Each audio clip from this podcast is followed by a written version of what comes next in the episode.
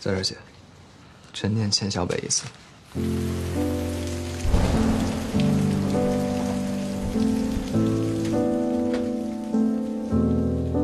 你能不能保护我？Hello，大家好，欢迎收听本期《行走的背包》，我是你们的老朋友主播大江。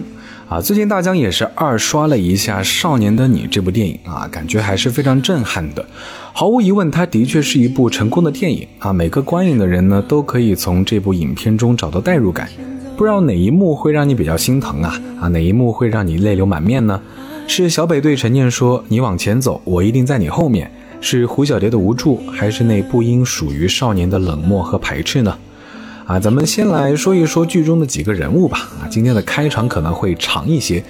剧中的小北是被母亲抛弃，独自一人成长，外表刚毅，内心呢却非常渴望别人的爱，不管是朋友还是恋人，只要是他认定的，他可以为了朋友一起被打，为了陈念扛下所有的罪。而母亲呢，其实也是他心中永远的逆鳞，最后呢，也差点让在审讯室中的小北崩溃。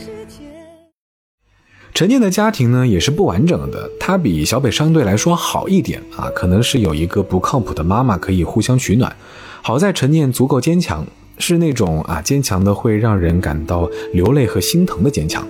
我们很多人都经历过高考，但是并不是每个人都经历过陈念那样啊绝望又痛苦的高三。对于未来来说呢，在电影院里面，开头真的好几次有想跳进电影里面扇他的冲动。但是仔细想想，他不过也是一个可怜的人啊！父母畸形式的教育，让这个女生把所有的不满都发泄在同学身上。而对于胡小蝶，真的是无比的怜惜。父母的不信任，学校的不作为，都是导致她殒命的原因。整部片子其实看起来真的非常的压抑，而重庆这个城市自带的江湖气息呢，也把这个氛围是完美的展现了出来。不过好在最后的结局还算是相对来说好一点，阳光呢也最后洒在了两位少年的身上。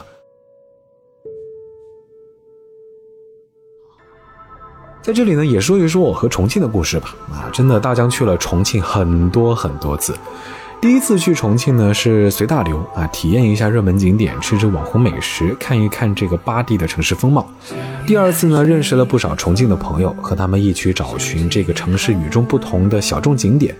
真正意义的闲逛，真正意义的假期。而这一次呢，其实是带着少年的你的沉重和感动啊，大江是尝试去融入这座城市，去体验繁荣背后时光在这座城市里沉淀出的味道。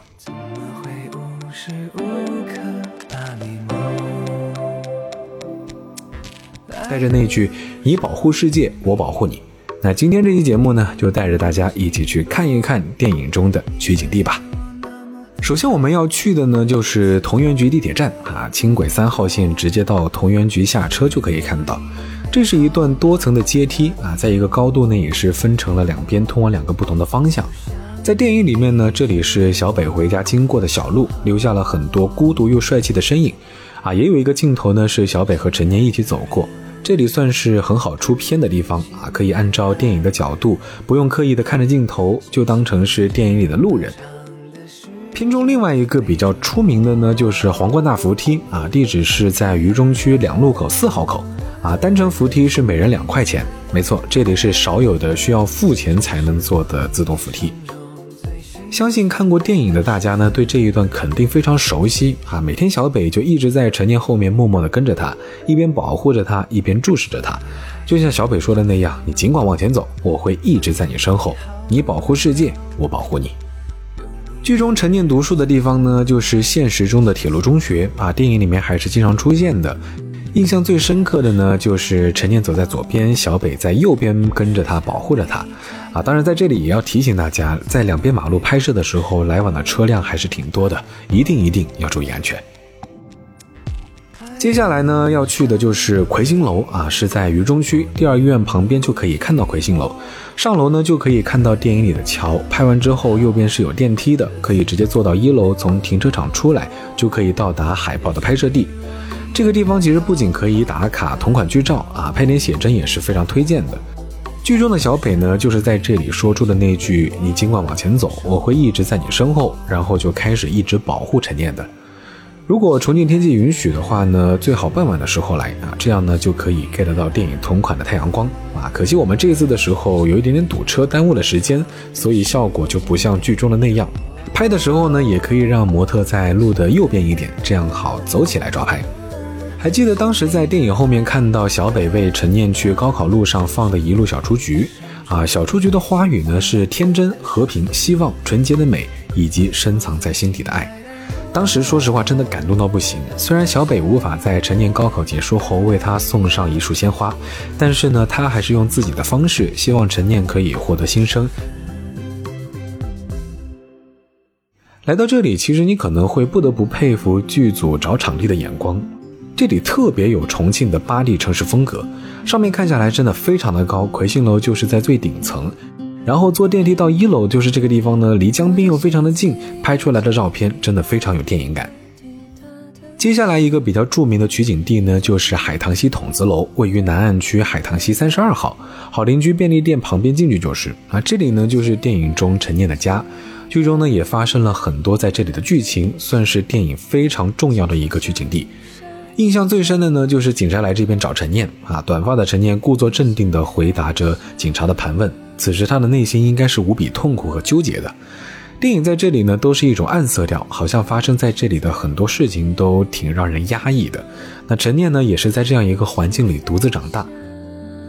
来到这里呢，其实不仅可以解锁电影的取景地啊，因为这座筒子楼本身也非常的具有重庆特色，情绪风的照片大片呢是轻松 get 到。那如果找不到这儿的话呢，可以问一问路边的当地人，因为这里也算是最近的网红地了，基本上都知道在哪里。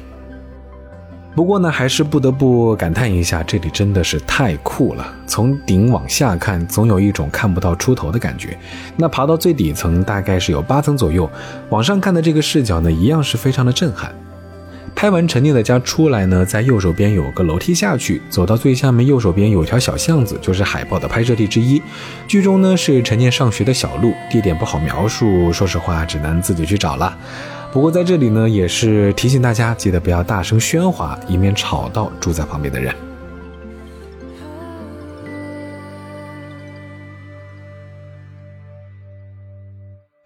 其实对于老听众来说，大家一定可以感受到大江对川渝这两座城市的偏爱。无论是推荐给大家，还是说自己去，成都和重庆真的是去了非常非常多次，而且每次去呢都有不一样的新体验。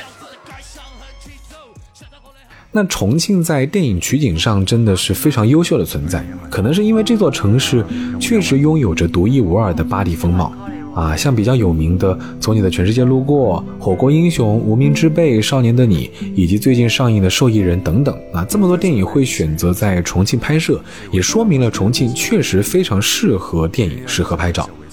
很多地方可能都不是什么景点，就是在路上随便走一走、逛一逛，甚至可能就是去某个火锅店的路上，或者是去某个热门景点的附近。但那个呢，就是真的是重庆，一个带着相机可以边走边拍，每一次都有不一样收获的独特的神仙城市。